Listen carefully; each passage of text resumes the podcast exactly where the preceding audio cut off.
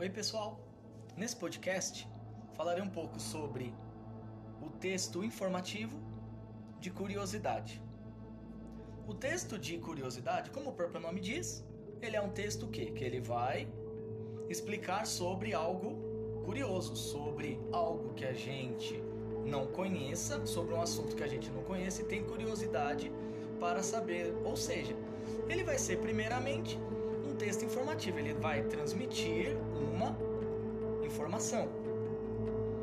E, e, esse tipo de texto ele pode ser de várias áreas. Ele pode ser da área da ciência, pode ser da área também é, da história, da área da literatura, por aí vai. No, nas aulas do Centro de Mídias, eles usaram como exemplo para mostrar esse texto de curiosidade a, a ideia do labirinto. E o que, que eles iriam falar? Eles mostraram que o labirinto ele pode ter dois sentidos diferentes. O primeiro é claro, indo para a ideia do mito do labirinto, que é aquele lugar aonde você tem vários corredores e você tem que achar uma saída e você e a chance de se perder é muito grande. E também você tem o labirinto que é que, que, que, que fica é, na região do ouvido e que se você tem algum problema nele, isso vai gerar a labirintite, que dá toda aquela ideia de tontura e tudo mais. E o que acontece? Nesse tipo de texto, você pode ter elementos narrativos ou não, depende do que você vai falar. Que nem no caso do texto que eles mencionaram, esse texto ele vai ter elementos narrativos. Por quê?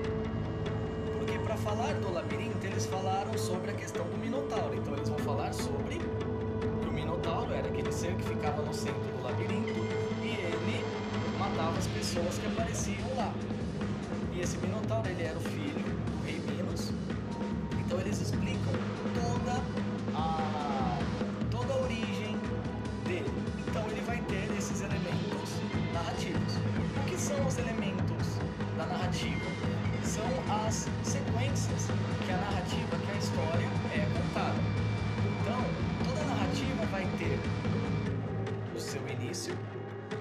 começar a falar sobre a história, vai ter um incidente inicial, que é um acontecimento que vai gerar todo aquele todo aquele conflito, que vai gerar toda a ação. Aí teremos o desenvolvimento, o desenvolvimento iniciado o incidente inicial, começado o incidente inicial, você vai ter várias sequências de ações, até ter o clímax, que é aquele momento de maior tensão. Desse conto do labirinto poderia ser, por exemplo, aquela parte aonde é, Perseu é, mata o, dinos, o Minotauro, aonde ele é, com sua espada e o escudo ele coloca o escudo para é, aonde ele vai e mata, né? Então é isso. E aí depois o final é quando ele sai do labirinto e eles percebem que o Minotauro está morto. Esse é o final da história. Então toda todo texto narrativo ele vai ter esses elementos. Eu havia explicado para vocês no começo do, do ano sobre isso. E é importante sempre perceber esses detalhes para que possamos entender o texto narrativo. Então, só lembrando, texto de curiosidade. Ele vai informar sobre algum assunto que não conhecemos e que geralmente procuramos porque estamos curiosos, curiosos para saber sobre ele e por aí vai. E ele também vai ser um texto informativo, porque ele vai informar sobre algo que nós não conhecemos e que temos curiosidade é, de saber. Vimos também que ele pode ter elementos narrativos se ele for falar sobre alguma história ou sobre alguma lenda ou algo assim, então ele vai ter que trazer é, ele vai ter que trazer é, sucessões de acontecimentos que vão ser o que? Vai ser os elementos da narrativa, a sequência em que a história é contada, desde o início até o incidente inicial, depois o desenvolvimento, o clímax e o final. No nosso próximo podcast, falarei sobre a diferença entre conto, crônica, para também explicar sobre as questões dos mitos e das lendas.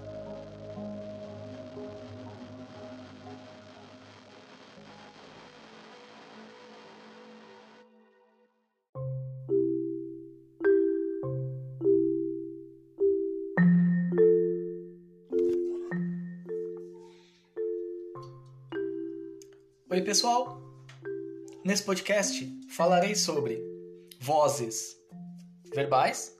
No outro, nós falamos sobre os tempos verbais e como eles se configuram nas narrativas, que no caso são o conto e a crônica.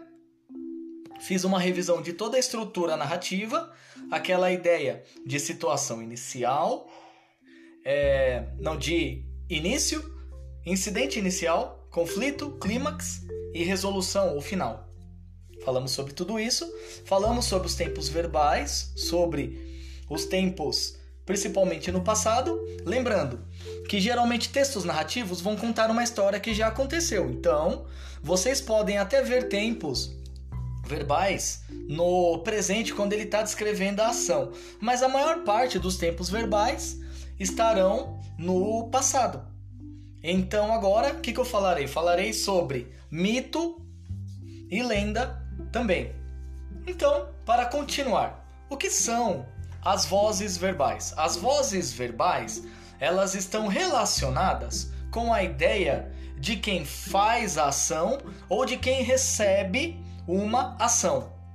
Por exemplo, quando eu falo assim: Ontem comprei um celular novo.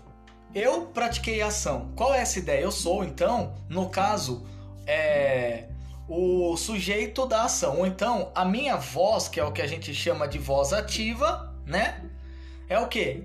É a voz ativa por quê? Porque eu fiz a ação, eu fui lá e comprei. Agora, a ideia da voz passiva é quando o, o sujeito não faz ação. O sujeito, ele recebe a ação. Então, por exemplo, quando eu falo assim, aquele celular foi comprado por mim. Aquele celular é o agente da passiva, é o objeto. E quando eu falo foi comprado, olhem só a locução verbal. Geralmente, a voz da passiva vai, vai, vai ter locução verbal. Já estudamos isso também nas outras aulas. Então, assim, não sou eu que pratico a ação. Eu recebo a ação. E nós temos o sujeito que ao mesmo tempo ele é sujeito da ativa e da passiva, que é quando a pessoa que faz a ação também recebe a ação. Por exemplo, quando eu, é, se eu falo assim, ah, ontem fui fazer exercícios e me machuquei. Eu faço ação e eu recebo a ação. A ação é o que? Os exercícios que eu estava fazendo e o fato de eu ter me machucado é a passiva. É eu, eu estou recebendo a ação ao mesmo tempo. Foi basicamente o que explicaram nas aulas do Centro de Mídias. Então, falamos sobre isso, só para complementar o podcast anterior. E relacionada à ideia de mito e lenda. Mito e lenda basicamente é o que? São histórias sobre coisas que não são reais, sobre algo que, a gente, que não tem uma comprovação de que realmente aconteceu, mas que muitas vezes passa uma ideia de um ensinamento, né? E que passa uma ideia de algo extraordinário. Quando falamos em algo extraordinário, pensem na ideia de algo sobrenatural. Por exemplo, uh, para falarmos sobre mito ou lenda, vamos é, falar sobre a lenda do rei Arthur, que vocês devem conhecer. O rei Arthur, um rei que, quando ele nasceu, o o pai, a, a mãe dele morreu na hora do, do nascimento dele e o pai morreu alguns dias depois, é, o, o antigo rei, e ele foi criado por uma outra família. Ele foi criado no, num anonimato. E o que acontece? A espada que pertencia ao pai dele, um, uma outra pessoa que era o mago Merlin, o que, que ele faz? Ele vai e ele crava essa espada numa pedra. Aí você já tem um fato extraordinário. E, segundo diziam a lenda, ou seja, uma conversa que ouviam e que as pessoas sabiam que só iria conseguir tirar aquela espada da pedra a pessoa que fosse de verdade o filho do rei, aquele filho que ele teria toda uma ideia nobre. E o que acontece? Arthur, quando ele tem lá cerca de uns 14, 15 anos, Vários é, cavaleiros poderosos da época tentaram tirar sem sucesso, ninguém conseguia tirar a, a espada da pedra. E Arthur vai lá e tira. Nesse momento, as pessoas percebem que ele é o rei da Inglaterra. Um garoto, né? Para vocês terem aí uma ideia. E, segundo dizia a lenda, ele foi um rei justo que governava para a nação em cima de é, sem deixar interesses próprios. Né? E aí tem toda aquela lenda de que Excalibur era uma espada que foi feita por é, deuses. Então você tem tudo isso. Então só ele poderia usar, porque a espada foi escolhida para ele.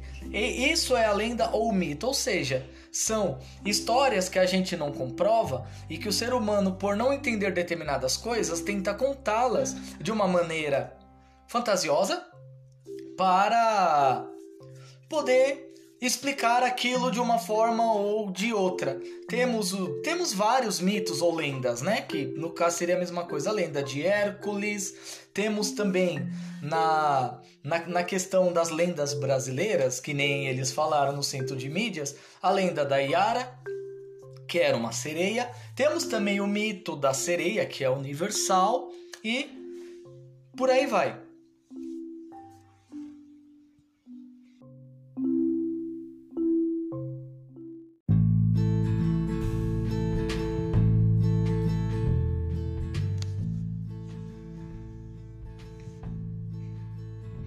Olá pessoal, nesse podcast falarei sobre conto e crônica e a diferença entre eles. Também falarei sobre os tempos verbais, mas os tempos verbais que são utilizados nesses tipos de texto.